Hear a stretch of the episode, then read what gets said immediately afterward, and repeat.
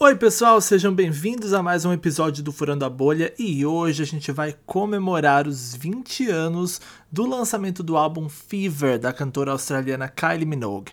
Um marco na carreira dela, um marco na música pop e vamos aproveitar para falar um pouco da carreira dela como um todo, com participação de Vitor Kalazanski. O cara manja muito de Kylie e tem uma novidade, gente, a partir desse episódio, você que está ouvindo pelo Spotify, você pode conferir enquetes e também responder perguntas aí que aparece junto com o episódio para se comunicar e interagir com a gente. Então já quero que você desça aí e responda a nossa enquete de qual seu single favorito do álbum Fever e a perguntinha de qual a sua música favorita de toda a carreira da Kylie. E agora sim, vamos começar o nosso papo que rolou lá no Twitter ao vivo. Vamos lá.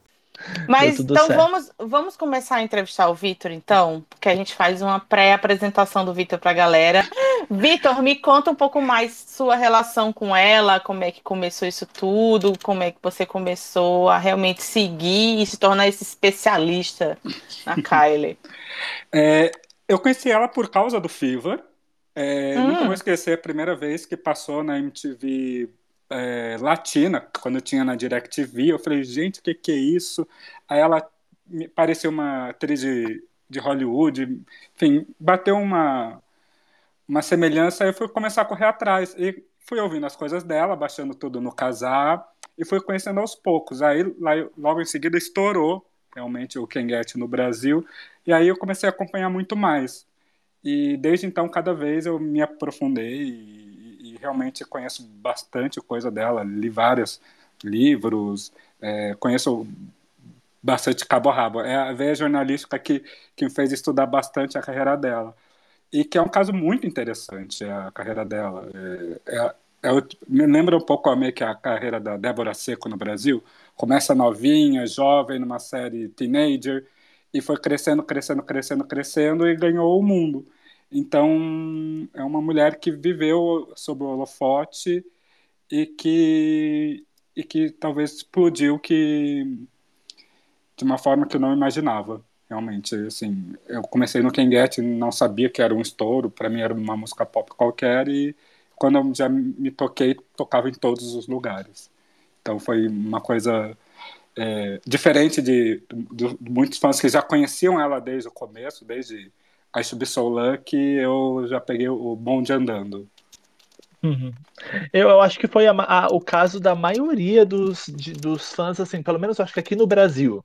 Porque no Brasil a gente ficou. Teve o acesso maior a Kylie Pop com Can't Get You Out of My Head. Foi o meu caso também. Eu até tinha marcado para perguntar aqui mais para frente no, no roteiro se você teve acesso a ela nesse momento, porque eu acho que foi uma coisa quase geral aqui. E aí quem realmente se interessou passou a seguir e voltou para trás também para conhecer mais, né? E comigo foi a mesma coisa. Eu olhei, me apaixonei, falei que que é isso? Me dei... Você lembra, Amanda, se você conheceu nessa época também? A minha memória é muito péssima, mas eu acredito que tenha sido porque eu tenho memórias de músicas e clipes antigos da Kylie, mas a minha memória não é tipo assim, ah, quando eu vi quem Get Out of My Head, eu já sabia quem era, entendeu? O clipe era incessantemente, né, na MTV, é, em outros programas de, de videoclipes na TV, né? Era um negócio que você não tinha como correr. Quem não conhecia, conheceu. E não só na TV, também nas rádios, é, foi uma coisa muito forte. Eu morava no interior nessa época, e é aquelas rádios que toca meio sertanejo e tinha o horáriozinho do pop diário. Tocava duas vezes por dia, então imagina aqui nas grandes cidades como que foi essa, essa difusão e propagação, que a gravadora investiu muito na época. Então, mas eu também acho que tem mais dois, dois duas divisórias na carreira dela depois do Ken Get que aí acho que veio uma geração que conheceu por causa de All the Lovers. Ah, e sim. Outra, e uma outra geração que conheceu por causa de Drag Race, o lip sync de I Was Gonna, I Was Gonna Cancel. Nossa, então, verdade. É. Então tem mais duas essas duas frentes que ajudaram a angariar essas, essa geração um pouco mais nova de o All The Lover já tem 10 anos e a Was Gonna Cancel acho que tem 5 ou 6 anos. E, e isso você... trouxe também mais pra gente para ela.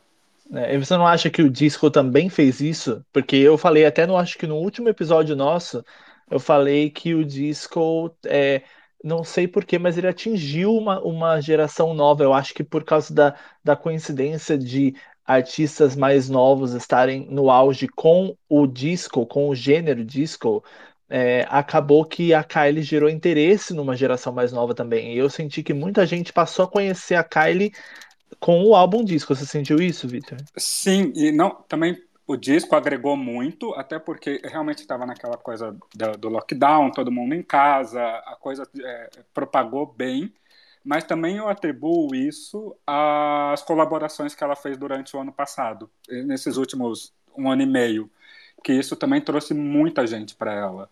É, que o, o com a Dua Lipa, com a com, a, com The Years and Years, então acho que isso também agregou muito para ela um, um, público bem diferente. Tanto que se você entrar no, lá no, no clipe de Real Groove, é só a gente falando Came Here for Dua Lipa. Sim, sim.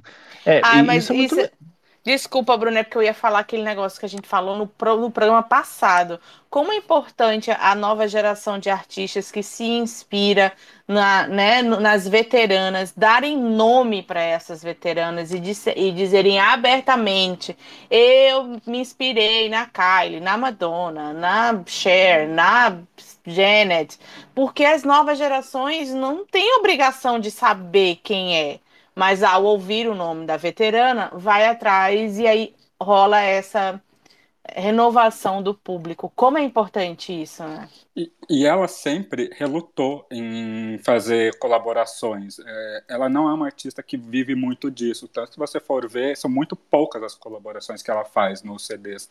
É, nos dela, são sempre com artistas que estão começando. Ela gosta de abrir portas também para muita gente, mas de ela é, entrar com fets com outros artistas é muito raro. Ela não abre muito isso. E isso acho que ela também percebeu que fazendo esses fets com artistas novos e que estão bombando, agregariam um novo público para ela. Eu acho que ela foi um pouco esperta, mas ao mesmo tempo eu acho que ela também demorou um pouco para fazer isso. É verdade, demorou um pouco. Mas o streaming tá aí para facilitar muita coisa, né? Eu acho que foi bem bacana isso que aconteceu com o disco. Espero que ela mantenha essa ideia na cabeça e continue atingindo mais gente, buscando parcerias e tudo mais. A gente quer falar hoje sobre o aniversário de 20 anos do Fever. Ele foi lançado no dia 1 de outubro de 2001, né? E ele tem números incríveis. O álbum foi sete vezes platina na Austrália, cinco vezes platina no UK, uma vez platina nos Estados Unidos. Podem pensar que é pouco, um milhão nos Estados Unidos, mas é, pensando que esse foi o oitavo álbum da carreira dela, já com 33 anos, e que desde 1989 nenhum álbum dela era lançado nos Estados Unidos porque só lançava lá o que bombava lá. E finalmente, depois de tanto tempo, esse álbum saiu lá e ela alcançou um ápice global com mais de 6 milhões de cópias e tal. E, e eu queria perguntar, o que, que o que você acha, Victor, que fez com que o Fever fosse, tipo, o único ápice global da Kylie, assim, que realmente furou a bolha? Você acha que tem alguma coisa que a gente pode analisar do, do porquê só com esse álbum? Eu acho que tem, tem algumas justificativas. É, primeiro, que é, é, foi a maior aposta da gravadora no ano, então ela já vinha com uma produção bem robusta, é, já estavam preparando isso. É, tem a questão é, do electropop, que também estava meio ali começando a surgir, também era um campo que não estava sendo muito explorado na época.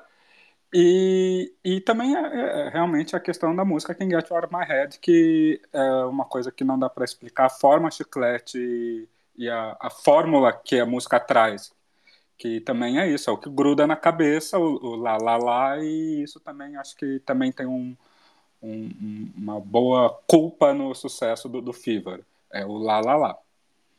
É, realmente é, é uma, é uma é a explicação perfeita, tipo, a, o modelo perfeito do que é uma música chiclete, a gente pode falar de Can't Get You Out of My Head, que nem com letras, ali só um lá lá lá e uma melodia que fica na cabeça e ainda foi a, a, é atemporal, né? Todo mundo conhece hoje e provavelmente vai conhecer para sempre. É muito doido isso. Música Não. Hoje, eu acho que o The Guardian soltou uma matéria falando que Can Get Your My Head é a melhor música pop dos últimos 100 anos. Música, eles declararam isso como um pop perfeito. Então, realmente, acho que eles, os produtores ali, acho que estavam com a faca e o queijo na mão e souberam aproveitar o produto que tinham. É, eu estava vasculhando aqui enquanto vocês falavam sobre o que é que estava rolando nos Estados Unidos na época que o álbum foi lançado, né? E, e era muito claro o domínio de músicas de R&B e hip hop nas paradas, né? Coisa que a gente não vê hoje em dia, por exemplo, acontecer. O gênero teve uma baixa, como a gente já falou aqui no Furando a Bolha algumas vezes. E na época, é, eu tô olhando aqui, tipo, Alicia Keys, Jennifer Lopez, Mary J. Blige, Blue Cantrell, Jay-Z, Gene Wine, nomes que nem estão fazendo mais sucesso, né? Hoje em dia desapareceram. É, tinha o álbum da Alia, né? Faleci logo após o falecimento dela e tal. E então era muito novo, né? E, mas é, eu acho muito interessante como nos Estados Unidos, é, de uns anos para cá, não, mas até o início ali dos anos dois, até o finalzinho de 2010, eu posso dizer, eu acredito. Vocês me corrigem se vocês têm outra visão. É, os Estados Unidos sempre foram muito fechados em relação às suas paradas e consumo musical ali dentro. A gente via pouquíssimos artistas de fora é, rompendo né, esse domínio de artistas norte-americanos e da música norte-americana, que o R&B e o hip hop são gêneros é, americanos, né? Então, para ser algo tão diferente que furou a bolha e ainda ser um gênero disco de uma cantora australiana, eu acho que só isso já dá ao Fever um, um, um carimbo gigantesco de maturidade, de realmente marco na cultura pop. E assim, uma curiosidade é, não havia uma promoção planejada para os Estados Unidos. Realmente a música virou um hit global e ela foi obrigada a ir para os Estados Unidos, acho que foi no começo de fevereiro, enfim, meados de fevereiro, e ela estava já ensaiando para a Fever Tour.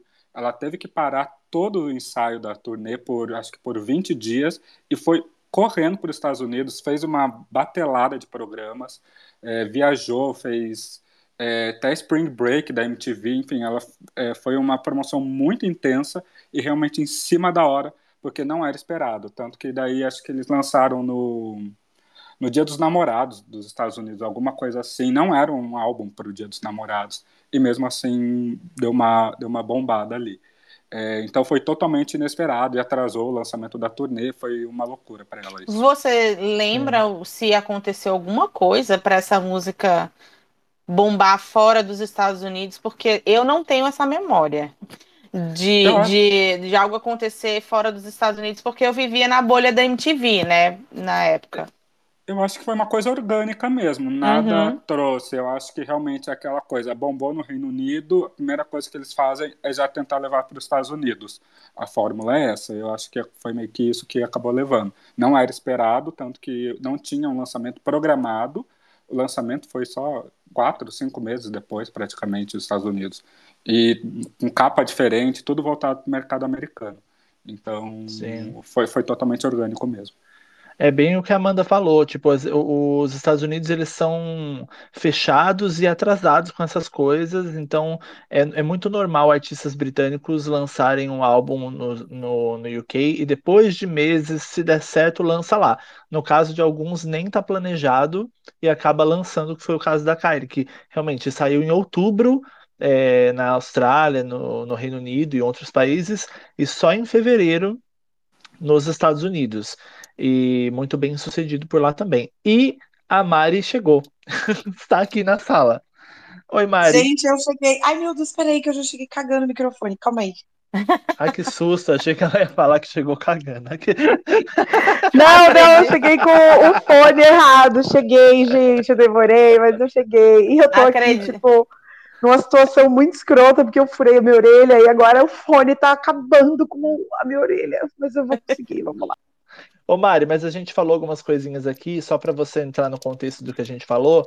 Você lembra é, se foi Can't Get You Out of My Head que trouxe a Kylie para os seus ouvidos pela primeira vez ou foi em algum outro momento? eu acho que sim, de forma. É, como que eu posso falar? Eu escolhendo ouvir. Eu, eu, não veio a palavra correta, tipo assim, nossa, gostei dessa música, vou procurar, é a Kylie Minogue. Mas a partir do momento que eu conheci essa música, eu tinha uma memória afetiva de outras músicas dela, que talvez eu não fizesse a relação com o nome, sabe? É, depois que, que veio essa música, aí outras eu escutava, ah, é a mesma pessoa, sabe assim? Mas eu acho Entendi. que Can't Get You Out of My Head foi a que eu escolhi mesmo, assim, nossa, eu gostei dessa música, vou procurar quem é essa cantora. É, eu tava vendo aqui, para voltar um pouco antes, não sei se o Victor vai concordar comigo, que o Fever, ele é quase que, ele é meio que um fruto de uma transição que e o álbum anterior, que foi o Light Years, eu vejo ele como muito importante para todo o sucesso do Fever, porque o Light Years ele já tinha uma influência de música disco muito grande, ele já vinha de uma fase meio experimental da Kylie que não foi muito bem sucedida com o Impossible Princess. E aí, é, ela localmente ali mais na Europa, na Austrália, UK, já teve um sucesso mais robusto ali, mais firme com os singles do Light Years. E quando veio os singles do Fever, eu acho que já estava mais ali fermentado assim para se espalhar para o mundo. O que, você acha, Victor? Eu acho que sim, é, concordo. Então, umas questões muito interessantes com o Fever é, do, essa, esse paralelo. A, a produção do Light Years foi lançado um ano antes exatamente do Fever. Então, assim, ela já estava com o material pronto e com o Light Years já bombando, já começaram a produzir. É, veio Spinning Around, acho que um ano e meio antes, e aí acho que ela entendeu que era esse caminho que tinham que seguir, vender realmente a, aquela coisa pop de pista de dança, que foi o que deu certo no momento, e aprimoraram algumas outras sonoridades que também estavam no, no Fever, no, no Light Years, perdão. Então ela, eles semearam isso para logo em seguida já vir o Fever. Então realmente foi uma experiência, eu acho que foi a semeada que eles deram para vir o Fever. É, tem algumas coisas muito semelhantes, títulos bem semelhantes, inclusive, é, letras também, é, a parte de, da escrita, é, tem algumas similaridades, então realmente o, o, o Light Years andou para o Fever correr. Eu amo essa expressão do andou para correr. Só um parênteses, é, na turnê do Light Years, é, foi acho que de março a maio de 2001 durante essa turnê, ela cantava já Can Get You Out of My Head. É de uma forma um pouco mais demo, uma versão. Antes então, do lançamento. Muito antes do lançamento, seis meses antes, ela já cantava para já ver a reação da plateia com a música nova. Era horrível essa versão, mas na, no show tinha ali um momento que ela falou: então, assim, realmente, por isso que eu falei, foi uma música muito produzida e muito trabalhada para ser esse lançamento, esse lead, o lead single do Fever. Então. Tipo, é como casou... se ela soubesse que tinha ali um gem, né? Tipo, uma, uma pedra preciosa na mão dela. Ela sabia que o negócio ia dar muito certo. Exatamente. E assim, até recomendo todo mundo procurar no YouTube essa versão para ver o quanto essa música cresceu nesses seis meses de testes. Sim. É, e, é, hoje se faz com a música direto no streaming, né? Não, não, se, não se libera demo. Bota ali umas três músicas, o que vocês ouvirem mais, meu número vai dizer lá da plataforma, e eu gravo um clipe. Na época ou não você, tinha ou... essa op é, opção, né? Você testava na pista. É, ou você bota um trechinho no TikTok, igual a Chloe fez, é. né? E faz o teste antes. Pois é. Mas, nossa, é, é, eu sei que é muito difícil a gente sair de Can't Get You Out of My Head, porque, querendo ou não, foi o que deu a cara do álbum e da era toda. Mas a música vendeu 5 milhões de cópias. E se a gente parar pra pensar, tipo, é o maior da carreira dela e é um dos singles mais vendidos da história, principalmente se a gente levar em consideração que na época a gente não tinha sequer venda digital de iTunes. Então, 5 milhões de singles vendidos sem digital é muita coisa. São vendas puras, né, que a gente chama hoje em dia. E não tinha. E, e era, era, só single, era um vinilzinho ou outro, que era mais para DJs, cassete também não tinha, era na raça mesmo. É, mas também lançou 30 versões de singles, 30 versões dos CDs para fazer esse volume, mas foi ali foi na raça mesmo. É verdade. E foi essa música, foi, foi Can't Get You Out of My Head que tem história que foi, foi escrita pensando em outra cantora, não tem? tem essa história, é, esse boato, é, que foi escrito para Sophie Ellis Bextor. E, só que a Sophie Ellis Bextor já desmentiu que não foi para ela, e que também tem a história de que Murder on the Dance Floor foi oferecido para Kylie.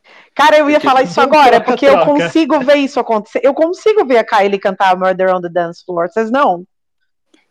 100%. Sim, sim. Cara, eu super consigo. consigo. E agora eu já queria uma demo, cadê? Bora vazar. Eu adoro.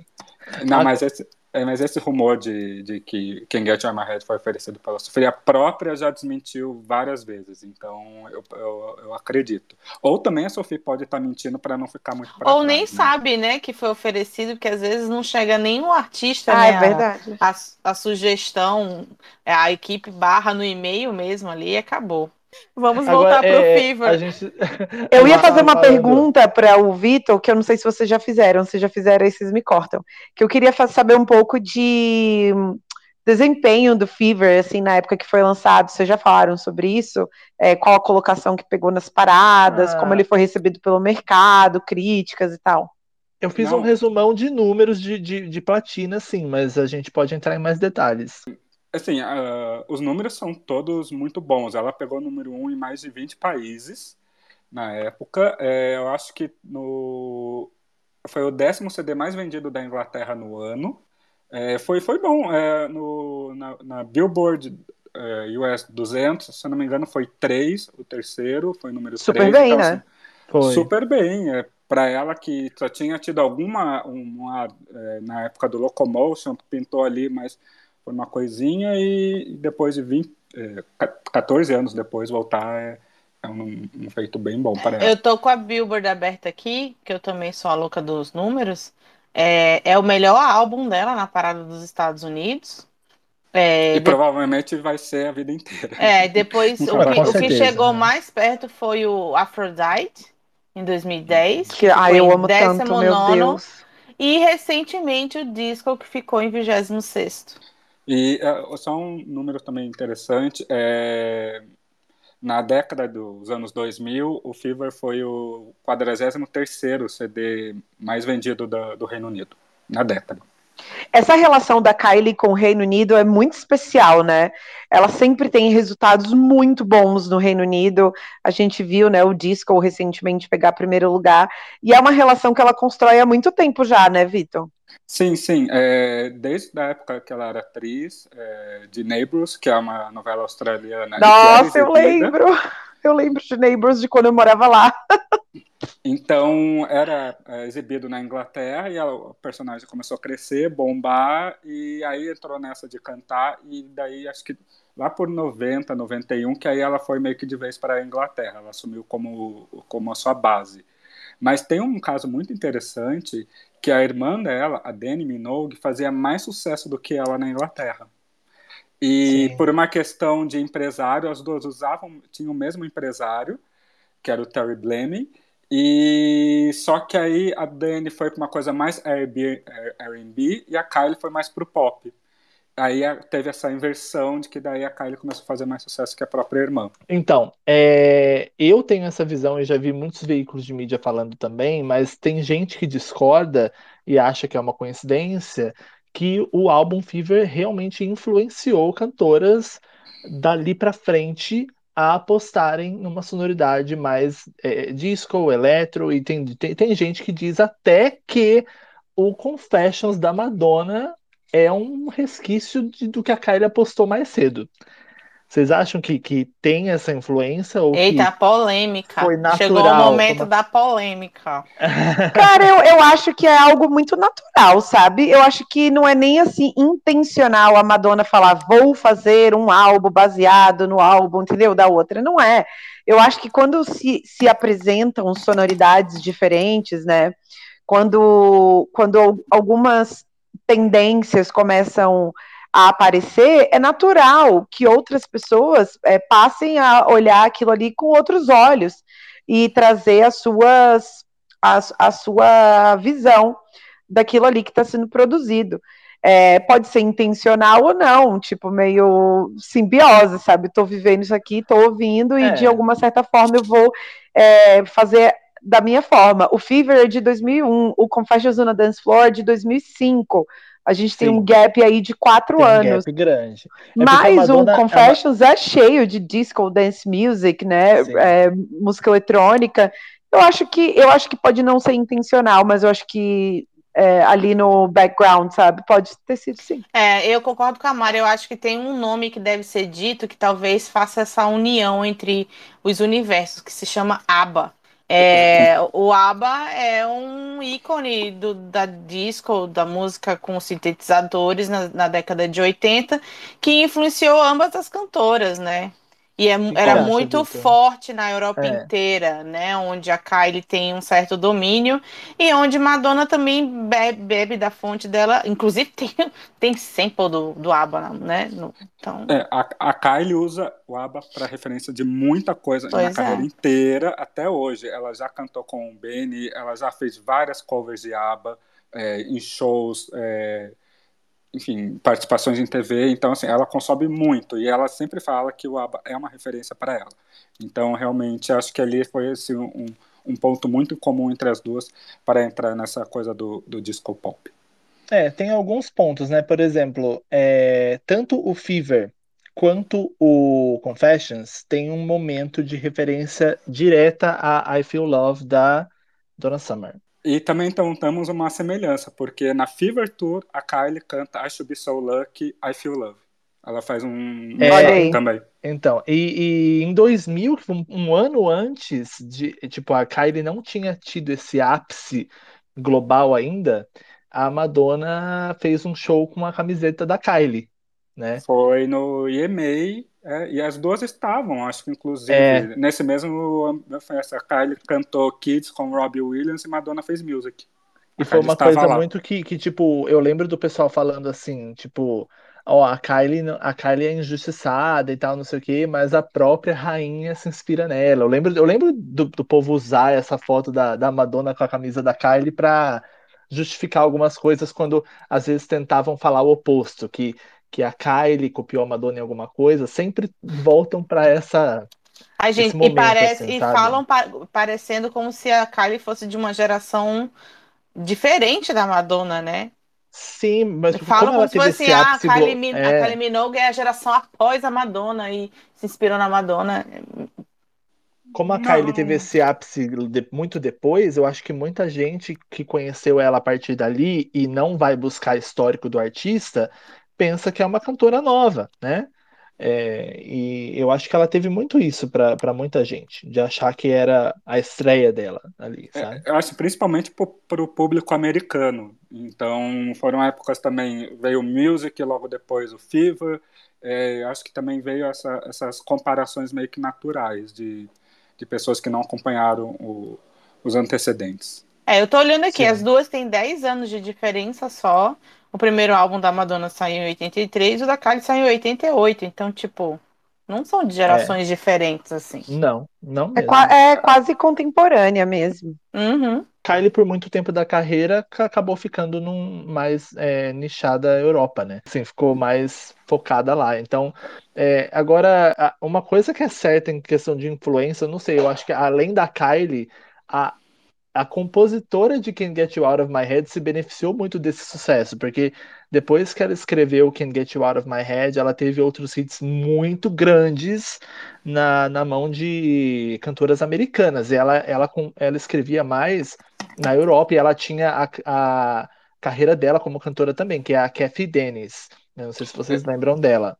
Sim, a Cathy, ela... ela, só um pau, a Cathy, é, na Inglaterra, ela também era uma cantora, ela meio que começou junto com a Kylie ali, é, no, começo, no, no, fim dos anos 80, começo 90, ela era realmente uma cantora muito famosa no Reino Unido, e ela saiu um pouco de cena para entrar como compositora. Foi. Não e é dela depois... Kiss a Girl? Da Katy é, Perry. É, então. Ela escreveu Exatamente. Toxic da Britney, que é né, gigante. Toxic, I Kiss the Girl, várias coisas e, e, acho que ela teve esse espaço nos Estados Unidos. Tal, acredito que deve ter sido depois do sucesso de Can't Get You Out of My Head, né? Porque ela era muito focada ali na Europa. Sim, sim. É, é, ela tinha algumas músicas gravadas ali, ela semeou também muita coisa, mas foi com Can't Get que aí abriu o mercado americano para ela. E além de Can't Get You Out of My Head, né?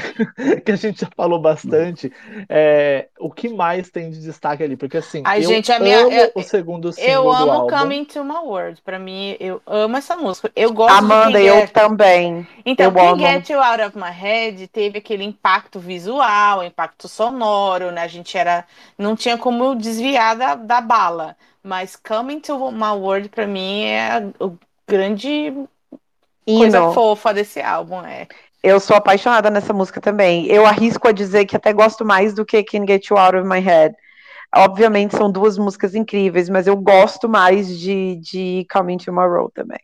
Não é a minha favorita dela. Eu acho que a, a música cresceu com o clipe. É, também eles fizeram uma versão, reeditaram a música para o clipe. Eu acho que cresceu, mas eu acho que foi uma música que foi realmente favorecida pelo, pelo clipe. Eu acho que teve um trabalho muito bom ali também de, de audiovisual. Mas É, eu vou na- falar qual é a minha música favorita do Fever, é In Your Eyes. Ih, temos Então. uma briga, porque é uma das que eu não gosto. Ai, eu meu amo Deus, essa amo música, eu Your acho maravilhosa. E no, no ao vivo ela é muito boa. Também. Eu- é, no ao vivo ela cresce bastante. Eu acho essa música incrível. Quem gosta de In Your Eyes, manda um 100 aí. Alok. Eu amo, tô mandando muito 100 aqui. Eu amo, é muito boa essa música. Por que, que você não gosta, Vitor? Eu não sei, é uma música que desde o começo nunca me pegou. É, não sei se foram as versões que ela foi criando para shows, nunca eram boas. É, é, visualmente, eu acho que é um dos clipes mais bonitos, realmente, onde ela tá mais bonita. Mas a música não me pega. Não, não realmente acho que o Fever tinha umas coisas muito melhores que ela poderia até ter trabalhado no lugar.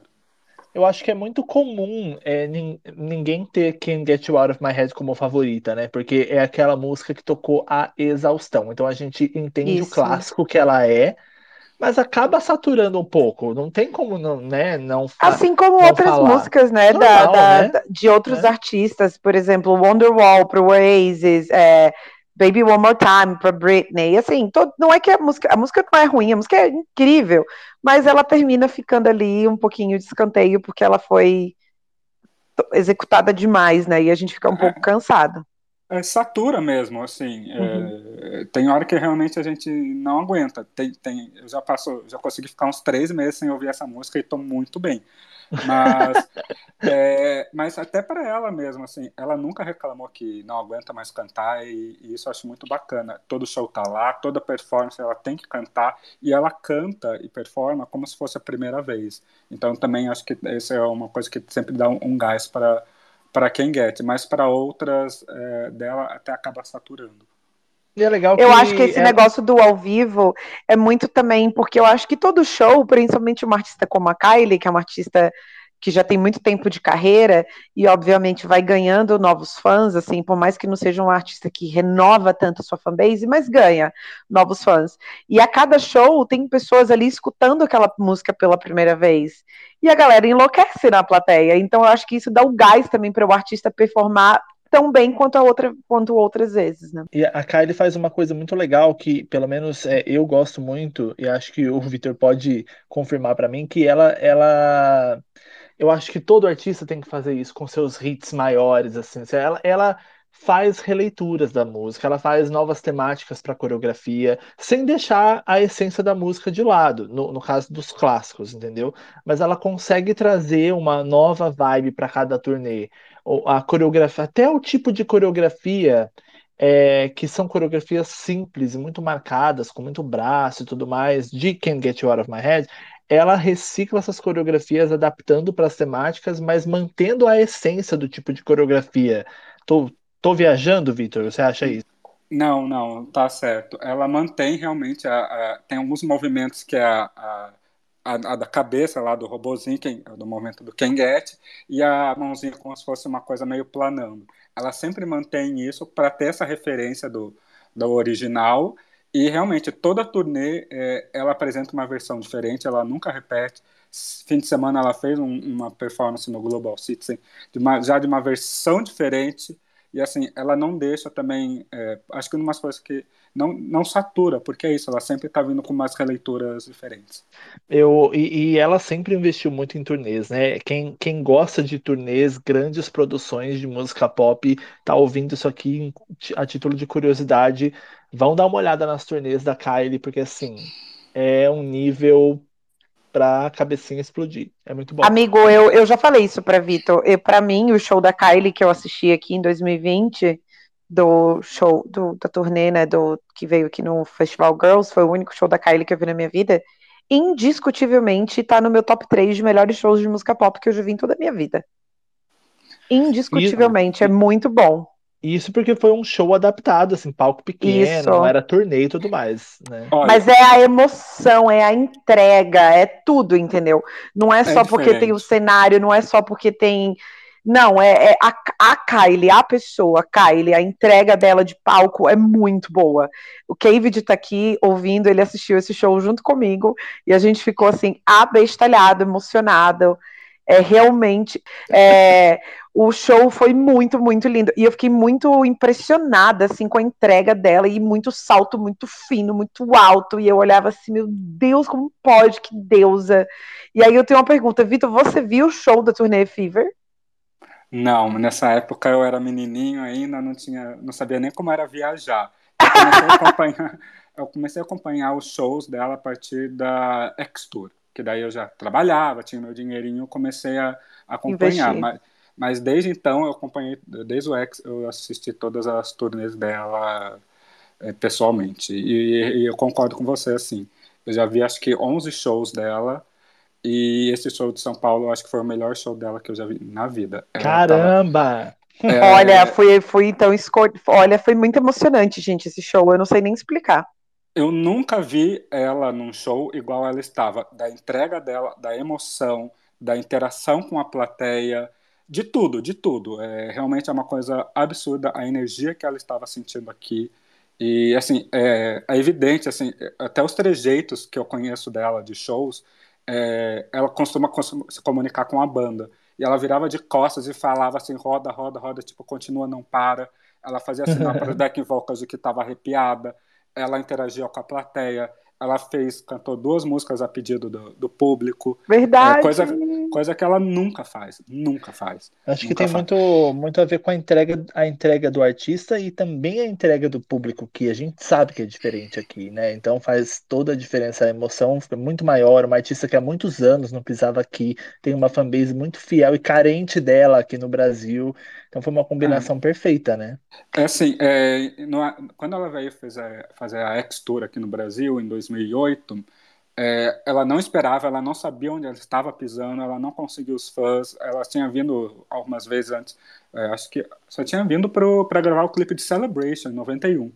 Então foram 17 anos para voltar. E ela falou logo depois, quando acabou a turnê, numa entrevista acho que para o The Sun, que o show de São Paulo da X-Tour foi o melhor show da turnê ela veio com um cenário de papelão, foi assim, meio que umas coisas meio que nas costas, tinham roubado figurino na Colômbia antes. Nossa, ela mudou coisas, teve que adaptar e foi aquilo, Credit Card Hall, 120 graus lá dentro, ela suando, é, ela não conseguia ouvir também, foi meio parecido com o, com o show de São Paulo, com agora com o mais recente. Foi Dela... Better the Devil You Know que ela cantou, não foi a pedido? Ou não, não. essa tava na, essa tava na, na setlist. Tava. É, foi The One. Ah, foi The One. É verdade, é verdade, é verdade, é verdade. Esse show foi bem, bem emocionante. E ela cantou In Your Eyes, cantou Can't Get You Out of My Head, cantou as músicas do Fever. Sim, sim, não, é, acho que é, na, na, na, na X ela cantou In Your Eyes, Can't Get, Come to My Road, e, e, acho que só. Não, e Love at First Sight, que aí também virou um hit dela é uma música que ela nunca vai deixar de cantar, que é a música é... favorita dela de cantar no palco. E, e, que também é tudo, né? Foi o terceiro single do álbum e é muito boa. E vocês falaram de Coming to My World, a gente não pode deixar de mencionar uma, uma outra conquista dela, que foi a, a música que deu um Grammy para ela, né? Ela tem um Grammy de melhor gravação dance por Coming to My World. Exatamente. É, foi, eu acho que o único Grammy que ela ganhou. É o único. E, e tem até fotinho, né? Assim, bonitinha com o Grammy e, e Mas foi bom. É, e daí também teve o remix com o Fish Spooner, também que deu uma sobrevida à música que até hoje toca muito nas boates lá na Europa. Essa, é, e, mas aí foi uma injeção de, de grana mesmo na gravadora para investir em Come to My Road. Mas Come to My Road não era para ter sido single, era para ter sido Fever. Ah, hum. Não era. Estava é, tudo preparado já para Fever ser single. Ela tinha feito uma performance na TV e, mas aí Come to My World começou a crescer muito na turnê. A, a foi a música que abriu o show e a recepção era boa, aí fizeram essa inversão. Entendi. Olha, e, teste e vale... na pista, né? De novo. Sim. É, quando o público escolhe, né? Hoje o povo escolhe no TikTok, naquela época escolhia no show. É. Tem alguma, o Victor, tem alguma música do que se você tivesse que escolher, tipo, ah, essa música tinha que ter sido single, por que, que não foi? Queria muito. Eu gosto muito de Your Love, que é uma coisa mais mais romântica, mas também tem uma coisa mais sensual, que aí também a Kylie usou um pouco mais no Body Language, que foi o CD seguinte. Mas eu gosto muito de Your Love. Eu acho que tinha um potencial muito bacana para umas rádios mais, mais Alpha FM, sabe? Umas rádios mais, mais maduras, digamos assim. Eu apostaria essa. Mas, ao mesmo tempo, é, Dance Floor eu acho que também tinha um potencial muito bom. Sim, eu acho que Dance Floor e acho até que eu, eu não sei, eu gosto muito da música de abertura do álbum, More, More, More. Eu gosto, acho bem comercial. Eu acho que tem muita música ali que ficaria. Você falou de In Your Eyes. In Your Eyes, ela, é, eu, apesar de ser uma das minhas favoritas dela, eu acho que ela se destoa um pouco dos singles. Na, na, acho... Com a sonoridade, assim eu é, distou, assim, porque realmente eu acho que é, é uma coisa um pouco mais eletrônica do que o, a pegada dos outros. É realmente, é, eu acho que poderia, assim, numa ordem ser o, o quarto single, digamos assim. Eu, eu não, não consigo opinar, mas eu tenho uma pergunta para fazer, já que o Vitor, o Vitor falou sobre música que ele gostaria que fosse single e não foi. É, eu queria saber a fanbase da Kylie, como ela recebeu o Fever, né? Porque, como a gente já falou aqui, é, Fever como tem Can Get You Out of My Head, tem, foi uma, um álbum que levou a Kylie para outros fãs. E a gente sabe que existe fanbases é, ciumentas, assim. Então eu queria saber qual que é a relação da fanbase com esse álbum, com esse disco. Não, é, é, bem recebido, todo mundo gosta, não tem, acho que até hoje eu nunca ouvi falar alguém que não goste do Fever, e acho que tem essa relação realmente de, acho de um afeto que foi o turning point da, da carreira dela. Então, acho que existe essa, essa questão de, de receptividade muito boa. É, não, não tem grandes questões não com a, com a fanbase, é, é tudo muito bem aceito. Mas tem, assim, é, a questão da saturação, muitos fãs estão é, já saturados com a música. Eu vejo muita gente reclamando de Love at First Sight, de In Your Eyes, de Come to My Road, porque é isso, são 20 anos tocando essas músicas também, então uma hora os fãs enjoam, mas no contexto geral, no álbum como um todo, ele é bem aceito até hoje. Ah, mas, mas é isso é de fã né? reclamar, eu entendo, cara. Por exemplo, você que já foi a 11 shows, você quer ter a oportunidade de ouvir músicas que você nunca ouviu a Kylie cantar. Mas quem tá indo pela primeira vez quer escutar ela cantar essas músicas, é, entendeu? E que, e, que, e que, é o público realmente na Europa que vê esses shows. É gente, sempre alguma gente nova, é amigo que tá puxando. É, teve um show da Golden Tour que eu fui com um amigo meu que ele nunca tinha visto, visto o show dela. Ele falou, ah, eu não conheço muito Kylie, aí começou, acho que já na na segunda música, ela já, segunda ou terceira, já cantou um Get Out of My Way, que ele falou, opa, esse eu conheço, aí um pouco ele foi familiarizando, e é meio que isso que acontece também lá na, na Europa.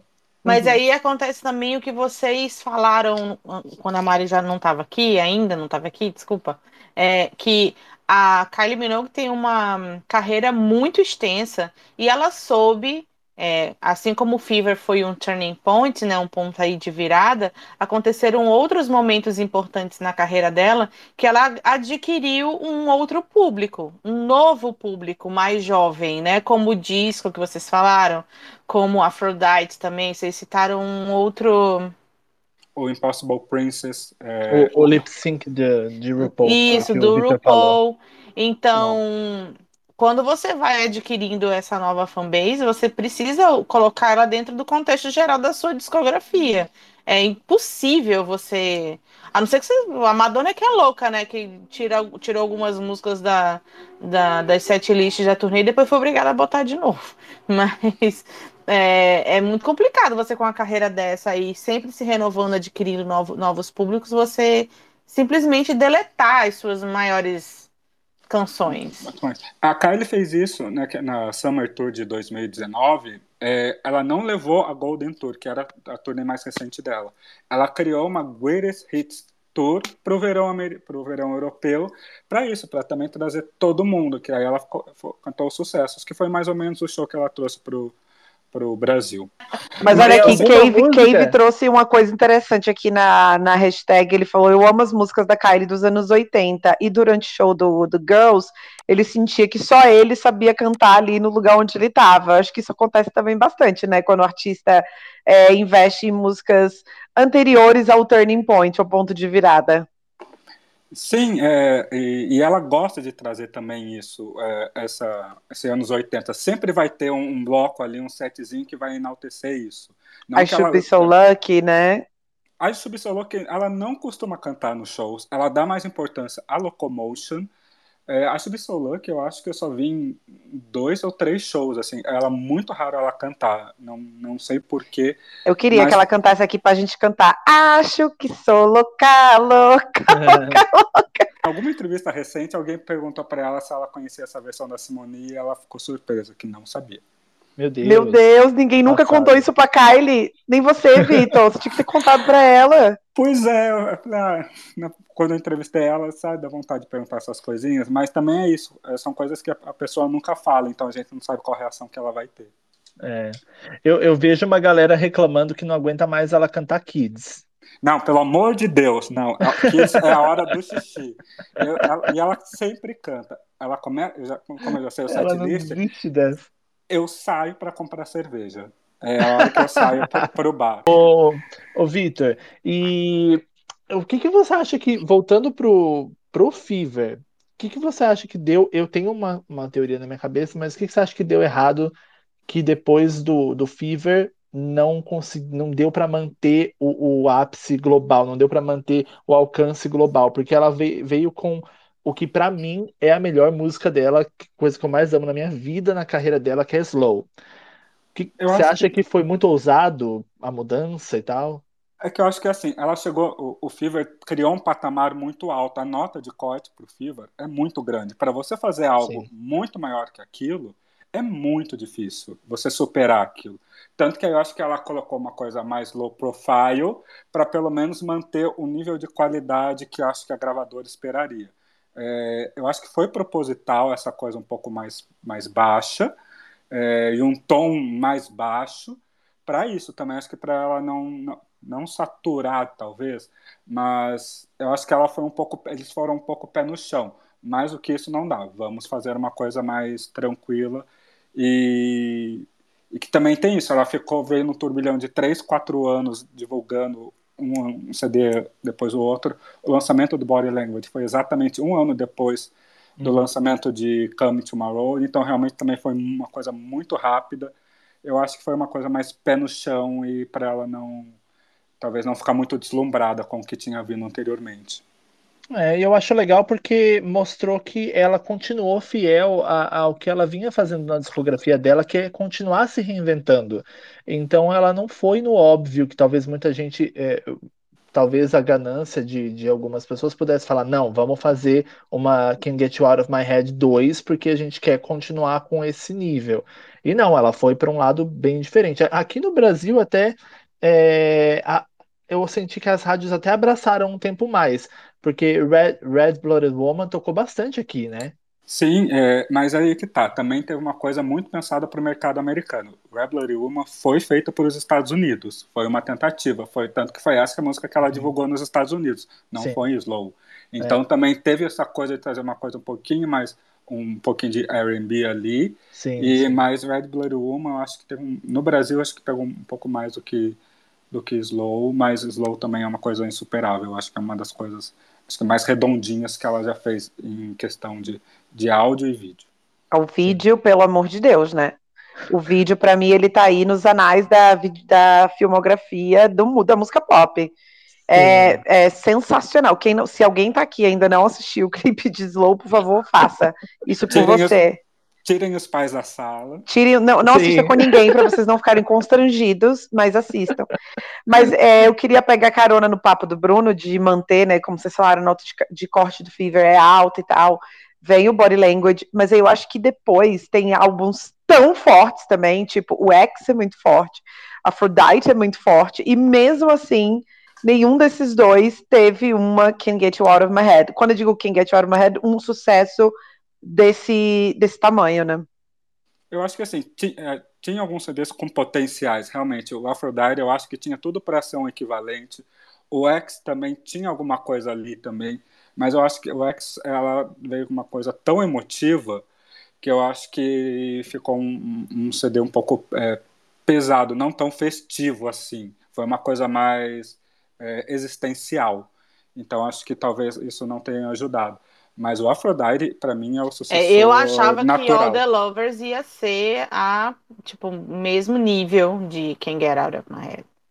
É, vocês não acham que é, a Kylie, talvez a, a explicação para isso seja que a Kylie nunca vai com exceção do disco, que acredito eu que tenha sido meio que uma coincidência, ela nunca vai apostar no que no que tá bombando, no cenário ali. Ela, ela vai de acordo com, a, com o instinto dela, o que ela quer fazer e tudo mais, e tem sempre muito a identidade Kylie ali no som dela. E muitas vezes não condiz com o que tá rolando no momento. Tipo, eu, isso eu já discordo, Bruno, porque ela, ela fez isso, por exemplo, o, o Golden era o que estava bombando de, de country na época, country pop, ela veio na. na Mas você não achou que veio um vertente. pouco atrasado? Eu achei que foi depois que a, que a hype passou. Ela, ela assim, é que a, o processo de produção foi muito lento. Ela começou, acho que um ano e meio, quase dois anos antes. Então foi realmente e foram várias. Ela fez toda aquela imersão Nashville, mas no fim acabou virando um CD produzido todo na, na Europa. Mas porque acho que teve também, ela tinha acabado de sair da Rock Nation também, ela estava procurando uma nova identidade. Uhum. E acho que foi uma coisa muito mais safe para para continuar a lançar alguma coisa, mas tem isso, aí tem o CD de Natal dela, é, tinha o CD de orquestra lá, o Abbey Roads, que também era uma coisa que estava meio que pegando no momento. Então, ela, ela sempre mira um pouquinho, mas tem horas que ela se adianta, igual o, o disco, acho que ela foi muito rápida nisso, mas o, o, Golden também ela demorou um pouco nesse momento. Mas ela tem, acho que, esses CDs de carreira, assim, ela sempre lança um, um, um mais experimental de carreira, que a gente chama, aí o, o seguinte é sempre vai ser o da modinha. Vitor, tem uma pergunta para você aqui na hashtag do Anderson. Ele perguntou é, por que os fãs não gostam do Kiss Me Once. Eu amo Kids, acompanho ela há pouco tempo, ainda não cansei. Eu acho que o Kiss Me Once também veio nessa. Assim, o Kiss Me Once foi um álbum muito confuso, na verdade. É, desde o processo de produção inicial já estava meio nebuloso. É, ela tinha acabado de entrar na Rock Nation, veio com uma proposta de mercado americano muito grande e ela abraçou isso porque ela trocou toda a equipe, enfim, foi um momento uma guinada que ela estava tentando É esse álbum renovada. que tem música dela com produzida pelo Pharrell? Eu, que eu, Exatamente. Que, que minha, essa... minha cabeça bugou na hora que rolou é essa. No... É essa I Was Gonna Cancel. Que, que aí também surgiu de uma sessão que ela saiu chorando. É, a música foi gravada em um dia, ela estava no momento meio um, rolou um meltdown ali dela e que surgiu isso. Mas, assim, o CD, é, a CIA assina como produtora executiva, mas ela não foi a produtora executiva no geral. Assim, no, depois, na catança que eles fizeram, é, ficou muito um farofão mesmo, assim, nada, não tinha uma coesão no Kiss Me Once. Ela com, com, começou com Into the Blue, que também falava um pouco dessa, desse lado obscuro que ela estava. Aí entrou um Sex Exercise, que é uma música totalmente sexual, Aí depois já vai para I Was Gonna Cancel, que é sobre um, um, também um momento de nebuloso. E assim, as músicas não se casam, é um álbum meio estranho. Aí entra uma música romântica com Henrique Iglesias também, que não, não faz sentido nenhum. Então é, é, é, muito confuso. É bem aleatório mesmo. Tanto que ela desistiu, ela não canta as músicas do Kiss Me Once até hoje, é no máximo Into the Blue. E é uma coisa que ela desistiu. A turnê também foi uma coisa muito cagada, muito mal feita para os padrões dela. Então, é, e ela era claro que ela não estava confortável com aquilo, com, com esse material. É, toda artista tem... de, longa discografia tem um álbum que é todo ferrado, né? Que ninguém tem, Sempre nenhum tem. artista. Sempre tem. Sempre tem. Tem uma outra pergunta aqui do Lucas Saraiva. Quer dizer, na verdade, não é uma pergunta, é um comentário aí, você pode fazer os seus. Ele diz: a gravadora da Kylie também tem muita culpa do não sucesso das eras seguintes ao Fever. O que, Sim, que você acha existe, disso? Existe muita confusão, na verdade. Assim, acho que a única divulgação que teve uma coisa mais redondinha, que foi pensada do começo ao fim, foi o Golden. O resto é, são decisões, trocas muito abruptas em cima da hora. É, e eles parecem que eles não conseguem sustentar um planejamento coeso, digamos assim. É, a Parlophone, que era a gravadora anterior dela, ela teve esses problemas. É, depois do Body Language, entrou várias coisas equivocadas. E de que é isso? Eles desistem no meio do caminho das divulgações, é, de investimentos de clipes, de investimentos de divulgação. É, então, assim, ela sofria muito com isso e ela tinha que meio que carregar isso nas costas aí com as turnês, que aí ela tinha que compensar. Eu não sei, é, eu ia puxar do que o Victor estava falando, de escolha de singles. Eu não sei se ele tem a mesma opinião que eu e o pessoal da tag, as meninas, que em alguns álbuns eu sinto que a escolha do primeiro single, por melhor que a música seja, foram muito erradas e foram. Uh, não representavam o álbum, a estética do álbum, a temática do álbum, a sonoridade do álbum, e que isso pode também ter atrapalhado o desempenho. Eu posso falar aqui, por exemplo, do, do single, o primeiro single do Wax, o primeiro single do disco, inclusive que por mais maravilhosa que seja, é, a, não, não vendia a ideia do, do anúncio do álbum, da, da vibe que ela vendeu que iria vir e não veio no primeiro single. É, você acha que isso pode ter atrapalhado algumas vezes? Ela tem essa deficiência também, sempre de, de escolhas equivocadas dos lead singles. É, essa história do X com Two Hearts foi uma das coisas mais absurdas que eu já vi. Ela tinha um, ouro na mão e ela lança a música mais mid-tempo que tem Sim. no CD. E, tipo, gente, tinha que sair My Arms e pronto, um Calvin Harris. Não, mas aí ela faz isso. Mas aí também tem uma questão, essas músicas, reparem, esses lead singles dela, são sempre músicas com questões existenciais. Nunca é sobre um amor, são realmente, acho que reflete um pouco o momento que ela está vivendo. É, eu acho que alguém já perguntou, acho que foi o Felipe Cruz perguntou isso para ela, não tenho uma certeza, mas alguém perguntou isso para ela e ela meio que saiu pela tangente. Ah. Mas reparem, ela não tem uma boa mão para lead singles. Eu acho que eu acho que o maior acerto dela foi o, o do Golden, que aí realmente é o dancing que representava um pouco, mas ela tem essa, esse dedo podre para os lead singles sim. É, Gente, tem um acho... comentário muito bom aqui do o Ângelo do BC está aqui nos ouvindo. Ele mandou uma curiosidade, na verdade, que eu achei bem interessante. O Fever foi o primeiro álbum pop mainstream com review da Pitchfork. Ele, a ideia começou com uma gongação de 1 de abril, mas a redação da Pitchfork acabou gostando do álbum e deu 7.6 ao álbum de nota. Olha. Que interessante isso, né? É, mas eu não sabia disso da Pitchfork, achei muito legal. E ah, só também uma curiosidade sobre o Fever, só voltando, a capa do Fever é totalmente referência a Grace Jones, é, também que é uma coisa dos anos 70 que ela pegou e bebeu dessa água. Tem uma roupa, a, a roupa do clipe do Can't Get Out My Head, aquele macacão, aquela aquela capa que ela usa também é uma referência a Grace Jones. E aí eu ia falar disso que o, o visual do de Can't Get You Out of My Head, ele é muito reproduzido. Essa ideia do, do macacão colado com o capuz soltinho, a gente já viu uh, ou várias outras cantoras usar, Rihanna, Gaga, muita gente. E só que é, eu não sei, eu não sei se todas voltam lá na Grace Jones ou se porque a, no mainstream, para o público no geral, o look da Kylie ficou muito muito mais famoso, né? Eu acho que a referência original é realmente, exemplo, nessas cantoras, é a Grace Jones, mas para a gente que recebeu essa informação mais recente, pode ser a da Kylie, mas eu acredito que a referência é a Grace Jones. Né? É que a gente não. Para voltar para Grace Jones, tem que ter uma estrada aí para ser lembrado.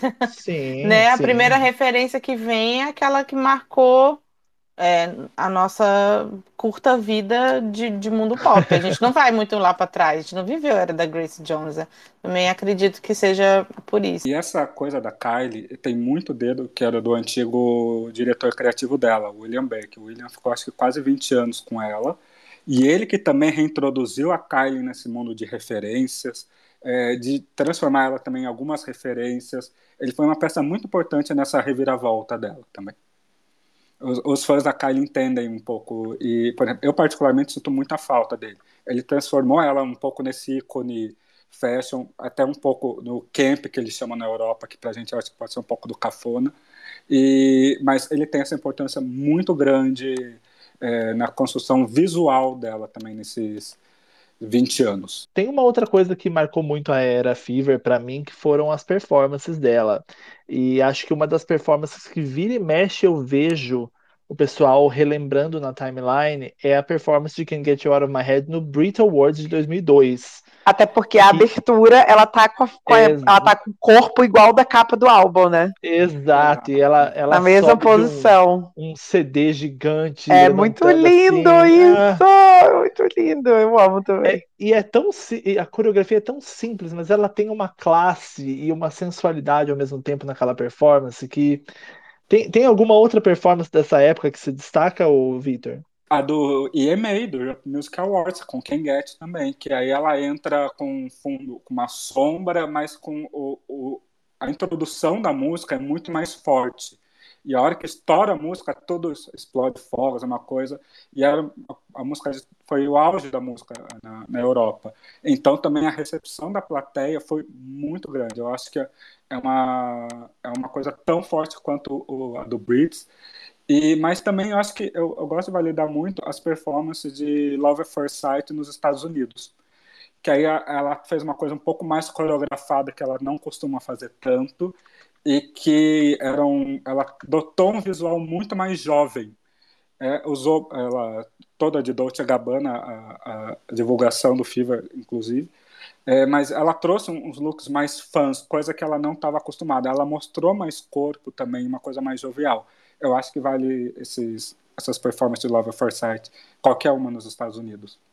E acho que a gente já cobriu quase tudo, ou tudo que a gente tinha que cobrir, mas como a gente falou de coisas além do Fever, da Kylie, eu queria saber de todo mundo, tipo, música, clipe da Kylie, assim, favorito da carreira toda. Cara, que difícil. Mas eu acho que o álbum dela que eu consumi mais, assim, a fundo foi o Aphrodite. Porque na época que ele foi lançado, era a época que eu fazia festa em Salvador, tocava, e a gente tocava muito as músicas do Aphrodite, assim, era tipo um momento de ápice das festas. Então eu amava muito essa, eu amei muito essa época. E eu acho que desse, desse álbum a música que eu mais gosto é Can Be the Feeling. Eu amo essa música. A Slow, pelo amor de Deus, o clipe de Slow é o melhor clipe da Kylie e top 10 clipes de pop da história. E você, Vitor?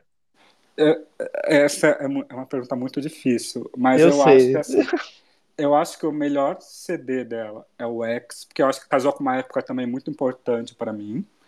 É, eu acho que a melhor música dela é The One, o remix dos Freemasons. E eu acho que agora o melhor clipe para mim, isso é muito difícil. Eu acho que eu, eu fico sempre entre All the Lovers. É, é, é, o clipe é muito difícil, porque eu gosto muito da questão criativa dela nessas horas, mas eu acho que é All the Lovers ou Slow. Eu não consigo fechar entre um dos dois. E tu, Amanda? Ai, gente, eu sou, desculpa, eu sou Coming to My World, clipe e música. Eu acho o clipe é, teve é um divisor de águas ali, inspirou vários outros clipes em sequência, é extremamente criativo, é, te prende do início ao fim. Às vezes você, eu digo na minha relação com essa música. Às vezes eu ficava tão presa dentro do, do looping do videoclipe que eu não ouvia nem a música direita, e depois eu tinha que voltar. Não, agora eu vou ouvir a música, porque eu fiquei ali naquele. é, naquela multiplicação de Kylie, eu tá, né, tentando entender o que estava acontecendo. Pra quer mim... ficar prestando atenção nos detalhes, né? É, entendeu? E aí eu dizia, porra, perdi a música. Ela eu volto a música, né? Vamos ouvir direitinho. Mas pra mim, hum. música e clipe é Coming to My World. Mas eu, acho um que, mas eu acho que é um super. Adendo. Pode falar. É, assim, para fãs de Come to My Road, é, vale a pena procurar no YouTube. O Michel Gondry, diretor, ele fez um vídeo tutorial explicando como foi feito o clipe. É uma coisa muito interessante e que até hoje, mesmo ele explicando, não dá para entender. coisa de gente cabeçuda, né? Vou procurar saber. Mas é porque eu Ai. acho que Kylie tem um, como eu falei várias vezes aqui, tem uma discografia tão extensa que acaba chegando realmente nas pessoas em momentos diferentes. É, é. Para mim, essa música foi a música que mais marcou. E eu achei o clipe, assim, um negócio absurdamente interessante. E eu tive essa reação novamente apenas com, com All the Lovers, entendeu? Então, Entendi.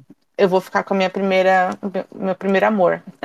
É, o, o, meu, o meu CD favorito, eu fico com o, o Victor é, X, é o meu favorito, adoro, é muito bom, eu acho o, o, eletrônico dele diferente, mais experimental, mais pra frente do que ela estava fazendo, é muito bom. É, agora, minha música favorita é Slow, e a, principalmente assim, é que não sai do, das minhas playlists a versão ao vivo de Slow, que começa meio cabaré e super sensual e depois explode num eletrônico no final. Quem nunca ouviu essa versão, eu é, amo. É da Aphrodite. É, começa é, uma coisa realmente cabaré e explode é, no eletrônico, que inclusive eu acho que ela devia lançar só uma versão completa dessa, desse eletrônico. E clipe, eu também fico entre Slow e All the Lovers. Música eu escolho fácil, Slow. Mas clipe eu acho. Eu acho até que All the Lovers é tipo um upgrade de, de slow. E é isso, né, gente? Acho que a gente é pode isso, encerrar. Gente. Falamos tudo. Da, eu falaria muito tempo de Kylie num geral, que a gente acabou até falando, né? A gente acabou indo para outros lugares, né? Mas é isso, Kylie. A, inclusive, tô com meu Fever aqui na frente, lindo. Marcou, marcou, é, marcou uma época. A sonoridade acho que era bem à frente do tempo dela ali, não tinha muita gente fazendo aquilo. Visualmente, sonoramente, é, foi um ápice na carreira dela, mas que é uma, uma mulher que está aí há, tantos anos, tantos álbuns e continua, continua gerando interesse em muita gente. Então, acho que tem que sempre ser lembrada e celebrada. Mas, Vitor, aproveita então agora, deixa suas redes aí, faz o seu merchan pro pessoal. Muito obrigado por ter topado o participar aqui com a gente. Acho que não podia ter alguém melhor. É, fico feliz com o convite. É a primeira vez que eu participo de uma coisa assim. Eu sou muito tímido para falar, então, assim, porque realmente eu gosto do tema e eu abri essa exceção. É, quem oh. quiser ver é, minhas redes sociais é Victor Underline Calazans, todas são iguais. E no meu Twitter eu falo muito de Kylie, assim, todo dia tem alguma coisa para falar, uma data para relembrar. É, ou também eu, eu, também gosto de trazer os momentos meio bizarros da carreira dela. É, é, bem gostoso é, de acompanhar. Arrasou. Então sigam ele, gente, nas redes sociais aí, vamos conferir o trabalho dele, que ele também é repórter do BuzzFeed, né, Victor? Exato, repórter do BuzzFeed, trabalho com publicidade, eu faço um pouco de tudo. É, é não, eu estou preparando já, meio que montando qual álbum de Kylie Minogue você é. Ah, olha! Quando fizer o teste, já manda que a gente já compartilha com fazer. Eu acho que eu sou o Afrodite. Mas se posso ser o, Golden. Aquela que se acha o Afrodite, mas é o Golden. Ou termina como um CD de Natal. Já pensou? A gente então, tem, tá, gente. tem recado da semana que vem? Qual tema? Amanda, que lembra mais das coisas da gente. Amanda não lembra, não. A Amanda vai abrir aqui o Twitter e vai colar. eu não lembro, amor. A minha cabeça tá assim, embaralhada. É o que ela mesma escreveu há dias atrás. Mas se eu não me engano, final quarta-feira que vem, é dia 6 de outubro, e a gente vai falar com duas maravilhosas, a Liz Ai, Brandão é e a Dai Lins. A gente vai conversar com essa galera sobre todo fã de pop devia ouvir rock pelo menos um pouquinho na vida para poder ter uma relação melhor com a música pop, eu acredito eu. Então é um, é um tema que parece que para vocês não faz sentido, mas vai fazer, tá? E a Liv Brandão do, do Splash e a Dai Lins vão estar com a gente na próxima quarta-feira, tá bom? Eu Só confesso que até eu tô muito curioso para esse tema. É, eu mesmo tô muito curioso, não vejo a hora da gente fazer. Nossa, eu tenho tanta coisa para falar. Eu vou até anotar nesse tema aí, viu? Porque esse daí eu, te, eu tenho várias coisas que eu acho que precisam ser ditas, principalmente relacionadas a referências. Vitor, a gente gosta de temas vem. assim, complexos, e que ninguém tem resposta para nada no final de uma hora e meia de debate, entendeu? É mais ou menos isso. É. Tanto que hoje, hoje a ideia foi trazer uma coisa mais leve. É. Porque a gente sempre fica, termina assim. E a resposta é. Não, não sabemos. Sabe. é sobre isso. É sobre isso. É isso. Um beijo, gente. Obrigado, Beijo, gente, obrigado, pessoal. Victor. E obrigada pela espera, que eu cheguei atrasada, mas semana que vem eu chego na hora certa. Beijo. Beijo, tchau. gente. Obrigado. Tchau, tchau. Obrigado. Tchau, gente. Beijo. Segue a gente no Twitter. Fui.